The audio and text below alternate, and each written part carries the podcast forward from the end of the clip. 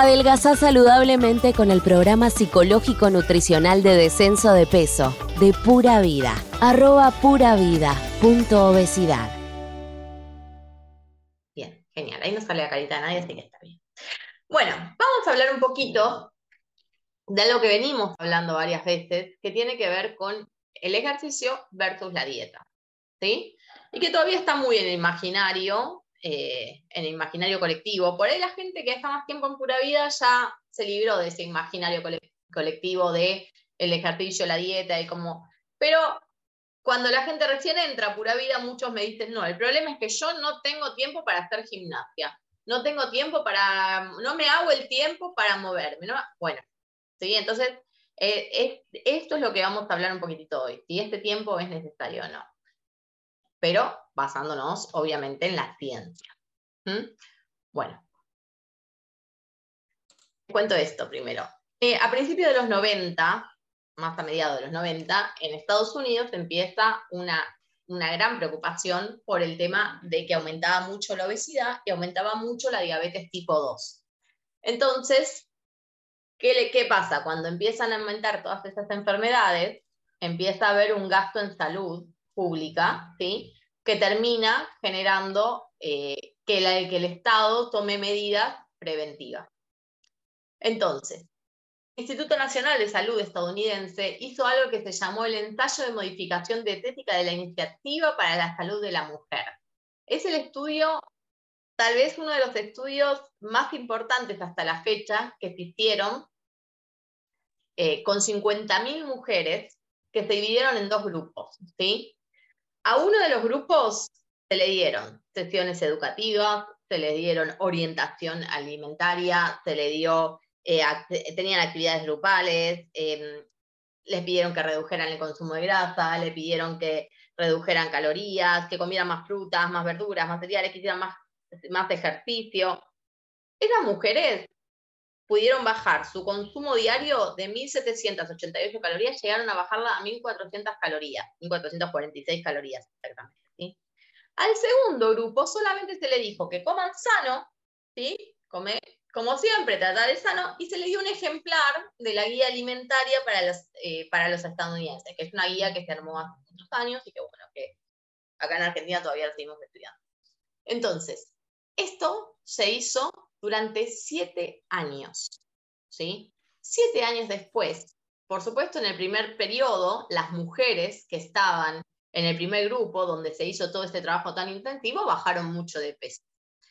El resultado es que cuando siete años después hacen el seguimiento de estas mujeres, todas habían recuperado y aumentado el peso. ¿sí? ¿Cuál es la conclusión? Que la reducción calórica no supone una pérdida de peso duradera. Sí supone una pérdida de peso, pero no duradera. ¿sí? Esto es uno de los estudios que, este es el estudio, este es uno de los estudios que eh, soporta esta, no soporta no es la palabra, que, sostiene esta, esta conclusión, ¿sí? Hay un montón de estudios que se hacen en relación a esto, ya no se hacen tantos porque la realidad es que ya está recontraprobado, que no es una cuestión de la reducción calórica, la reacción calórica es lo que empiezan a ver. ¿Por qué no es una cuestión de reducción calórica? Porque la reducción calórica genera que el cuerpo despierte su homeostasis. ¿Qué es esto? La homeostasis es eh, eh, la, inercia del cuerpo a mantenerse en equilibrio, en un equilibrio interno, ¿sí? de ir buscando cómo eh, compensar para mantenerse en equilibrio. Entonces, ¿Qué pasa con la reducción calórica? ¿Qué genera? Genera que se despierta esta necesidad de equilibrio del cuerpo, que empieza a generar acciones, ¿para qué? Por ejemplo, genera una reducción drástica en el gasto total, en el gasto energético total, ¿sí? ¿Qué hace? Enlentece el metabolismo. ¿Por qué? Porque el cuerpo piensa, no piensa, estoy haciendo una dieta, voy a bajar de peso. El cuerpo piensa, está faltando comida, no sé cuándo va a venir, necesito reducir mi gasto enlentecer mi metabolismo para poder tener el día que lo necesite, ¿sí?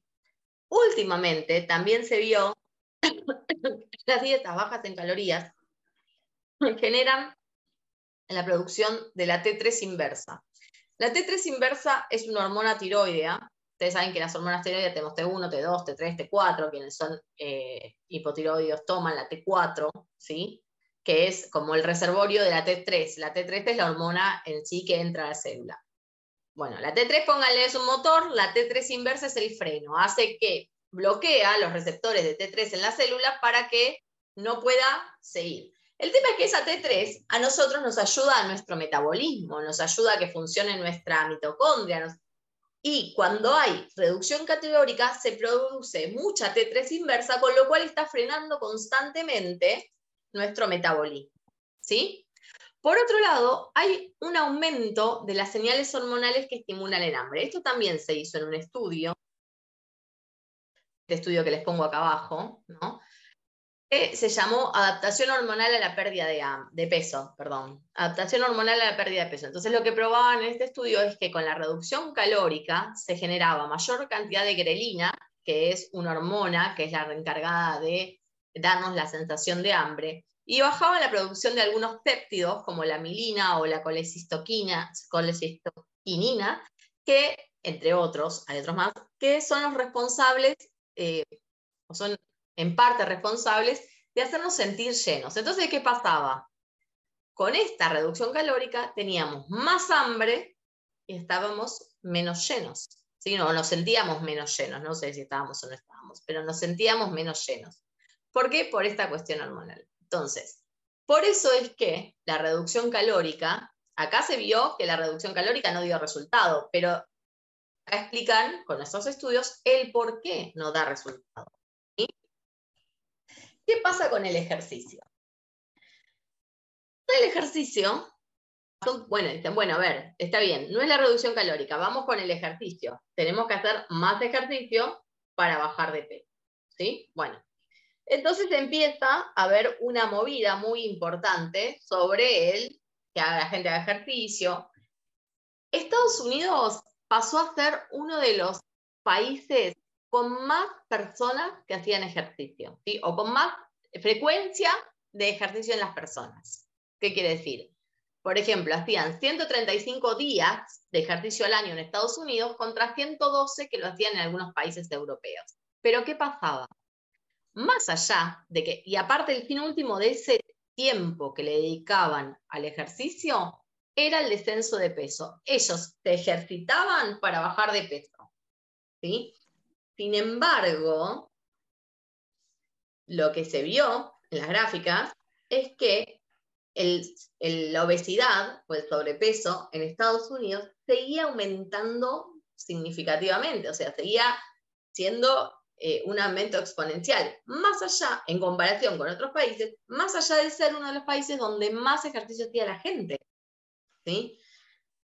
Esto era difícil de, destacar en, esta idea era muy difícil porque se había armado toda una corriente, unos libros, ahora no me acuerdo los nombres, pero unos libros que se llamaban algo de aeróbic, bueno, ahora no recuerdo exactamente los nombres, los tendría que buscar, pero miren, un hombre escribió un libro, se hizo obviamente multimillonario, yo después les voy a buscar bien el libro, sobre eh, el aeróbic para bajar de peso, ¿no? Este hombre murió a los 52 años de un paro cardíaco, entonces todos dijeron, bueno, si el que escribió el libro murió de un paro cardíaco a los 52 años, pobre hombre, entonces no, no va a tener tanto éxito. Bueno, otro que, lo, que lo, lo, sucedió, digamos, otro que vino después de él, escribió otro libro que se llamaba algo así como el nuevo aerobics, una cosa así, reforzando esta idea del ejercicio. Entonces, había toda una industria que se creó, se creó atrás de todo esto de que el ejercicio era para bajar de peso. ¿sí? Todavía en el, imaginario estamos convencidos de que el ejercicio es para bajar de peso o que sirve para bajar de peso. El ejercicio es súper saludable, súper saludable, ¿sí? Y en algún punto, por, por, digamos, podríamos decir que sirve para bajar de peso si, si pensamos en aumentar la, masa muscular. Ahí podríamos pensar en que el ejercicio sirve para bajar de peso, pero en sí, las estoy silenciando, chicas, se disculpen. Em, pero en sí no es como el ingrediente principal para bajar de peso. ¿Sí? Entonces, vamos a ver por qué no, que es el gasto total energético, o sea, las calorías, las calorías que yo gasto en un día, ¿no? Porque uno dice, bueno, hago ejercicio para aumentar mi gasto de calorías, para gastar más calorías, entonces lo que como esta cuestión eh, casi, casi matemática, como si el cuerpo fuese una balanza perfecta, ¿no? Que hacemos todos, que decimos, como esto gasto, e-", o como hacen las aplicaciones, ¿no? Que vos ingresás lo que comés, ingresás la actividad que hiciste en el día y te da el balance positivo o negativo, y que en realidad no funciona, sería muy simplista pensarlo así, pero bueno, es, es toda una corriente este pensamiento, ¿no? Entonces, pensemos que nosotros cuando pensamos en, una alimentación eh, por calorías o una reducción calórica de la alimentación, pensamos también, por otro lado, en cuánto gasto, ¿no? ¿Cuántas calorías gasto en un día? Entonces, si hago ejercicio, gasto más calorías, que si no hago ejercicio. Esto es lo que, lo que habitualmente entendemos y que no está mal desde la lógica. El gasto total energético está compuesto por la suma de la tasa metabólica basal, ¿sí? que es la tasa metabólica basal, depende de un montón de cosas. La tasa metabólica basal depende de la genética, depende del sexo, depende de la edad, depende del peso, eh, de qué cantidad de músculo haya, por eso yo les decía también esto de que el, músculo, ¿no? el peso que tenga el músculo, también eh, tiene injerencia en, la tasa metabólica basal y en definitiva en el gasto total energético. La altura, la temperatura corporal, la temperatura externa, hay un montón de cosas que eh, tienen que ver con la tasa metabólica basal, que uno puede hacer algo como genérico, pero que la realidad es que, como ven, tiene un montón de variables o, cosas que, tendríamos que tener en cuenta. Entonces, el gasto total energético tiene que ver con la tasa metabólica basal, con el efecto termogénico de los alimentos. ¿Qué es eso, el efecto termogénico de los alimentos? Es la energía que utilizo para la absorción o, la digestión y la, la, absorción de los alimentos. ¿sí? También no es tan sencillo y tan lineal. ¿Por qué? Porque depende del volumen, depende de la frecuencia, depende de los macronutrientes, porque yo, para, eh, si como grasas, es de más fácil digestión, entonces tengo, consumo menos energía. Y si como proteínas, consumo más energía. Entonces no es como lineal, varía por un montón de cosas.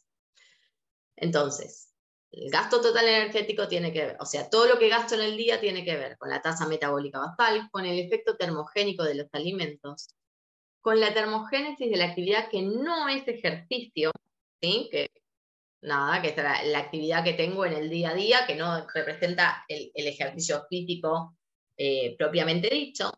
El ejercicio, la hora que voy al gimnasio, también forma parte de ese gasto total energético.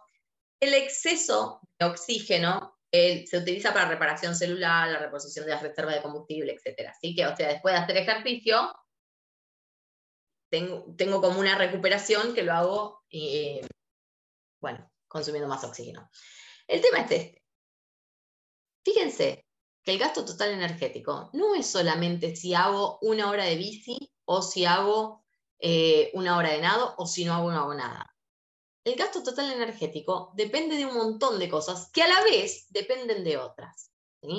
Entonces, esta línea o esta cuenta lineal que hicimos durante muchos años de cómo esto, y después voy al gimnasio, o cómo este alfajorcito, porque después igual voy a hacer spinning, no funciona. No funciona por un montón de cosas, pero una de las cosas por las que no funciona es esta.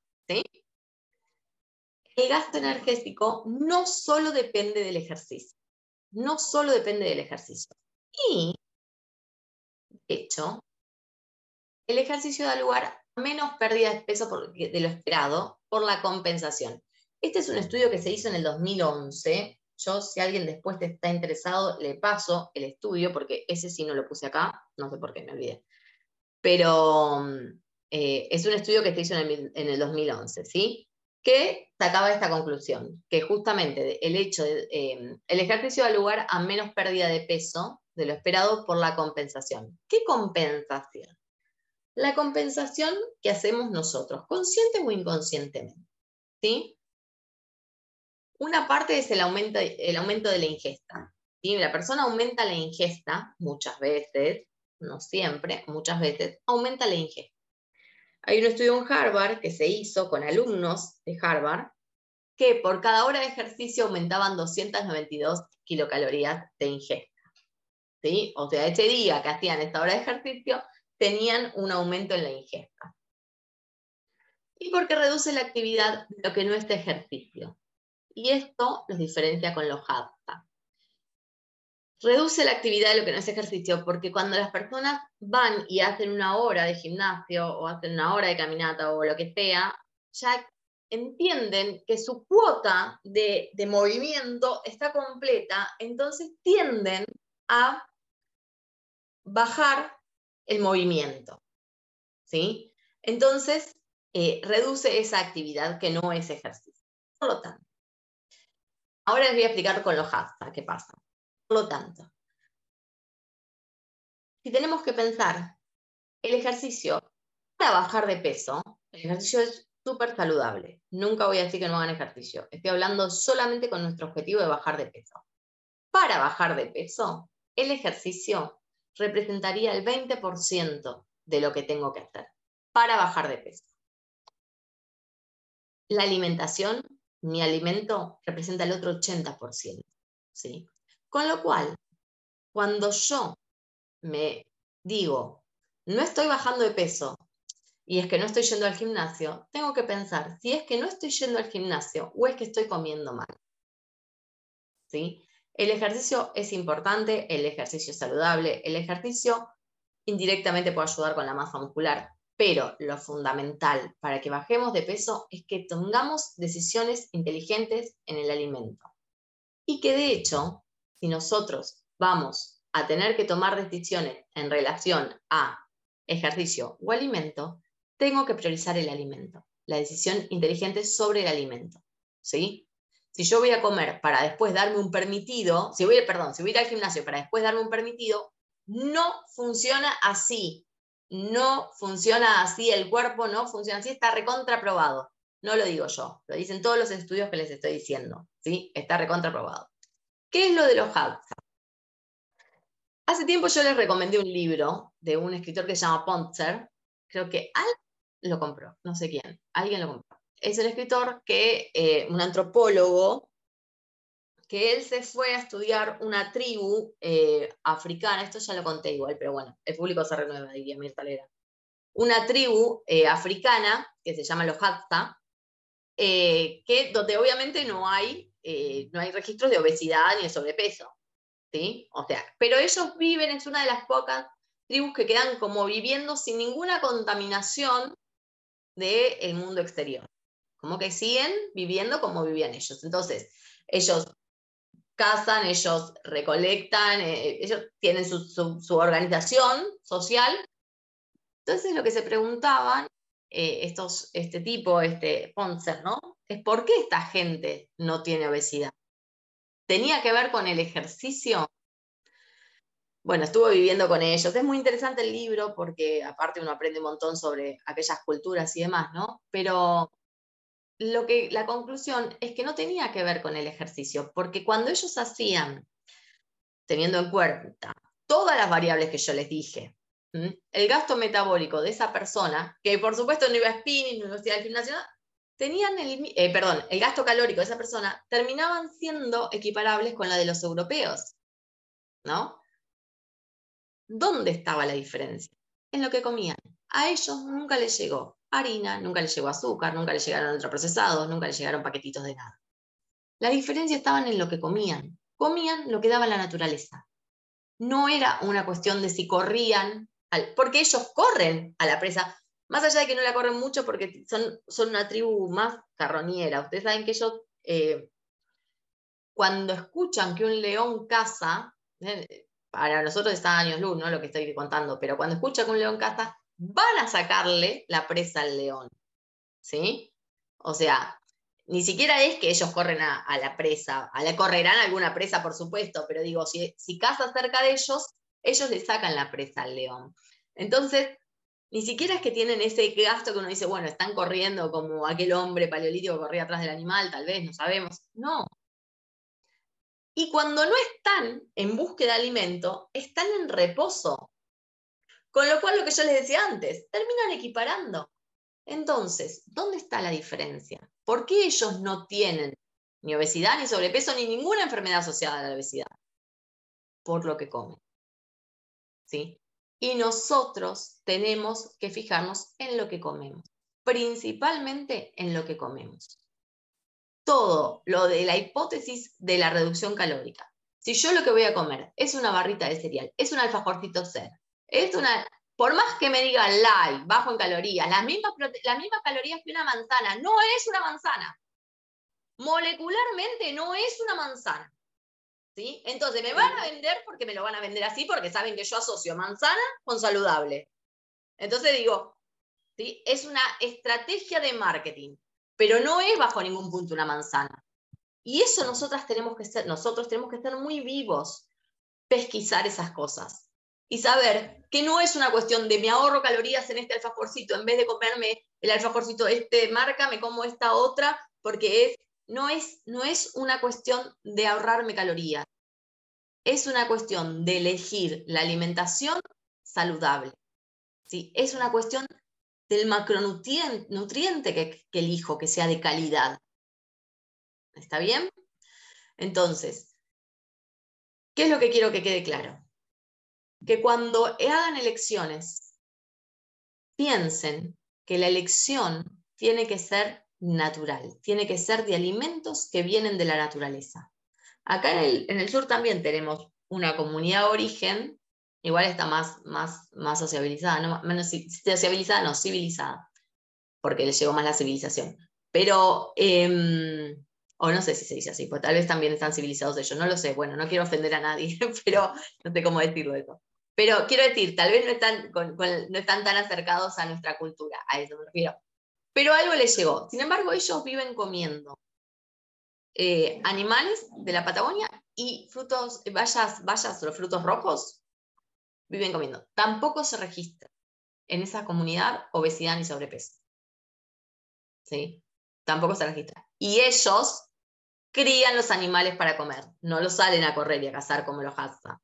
Ellos los crían, ¿sí? Porque ya, por eso les digo, tienen ya otro, otro, tal vez otros modos, no sé si es avanzado o no, no lo sabría decir, pero tienen otros modos. Y aún así, con esa alimentación no se, ¿eh? chao, María, no, no se registra ni obesidad ni sobrepeso. Entonces, si nosotros vamos, bueno, hay otra tribu, no, otra tribu no, otra comunidad también en, en unas islas, ahora ya no me acuerdo el nombre, había leído hace mucho también, una comunidad que tampoco tenía, y, pero no le llegaba nada tampoco, ninguna, ninguno de nuestros avances tan maravillosos de alimentación les había llegado a ellos. Eh, sí, aparte para hacer bien el amor hay que ir, al sur, así que está bien, hay que ir al sur. Eh, a ellos no les había llegado tampoco todas estas cosas y tampoco se registraban. ¿Qué quiere decir? Que si nosotros volvemos a la fuente, si nosotros comemos de forma natural, sin dejarnos engañar, sin dejarnos convencer, ¿sí? ni por el color verde, ni por las calorías poquitas, ni sin dejarnos convencer, y volvemos a lo natural, vamos a estar saludables. Y no tenemos ni que estar contando calorías, ni créditos, ni, ni haciendo malabares entre comidas, ni nada. Es volver a comer lo que tu cuerpo, por defecto, está preparado para recibir.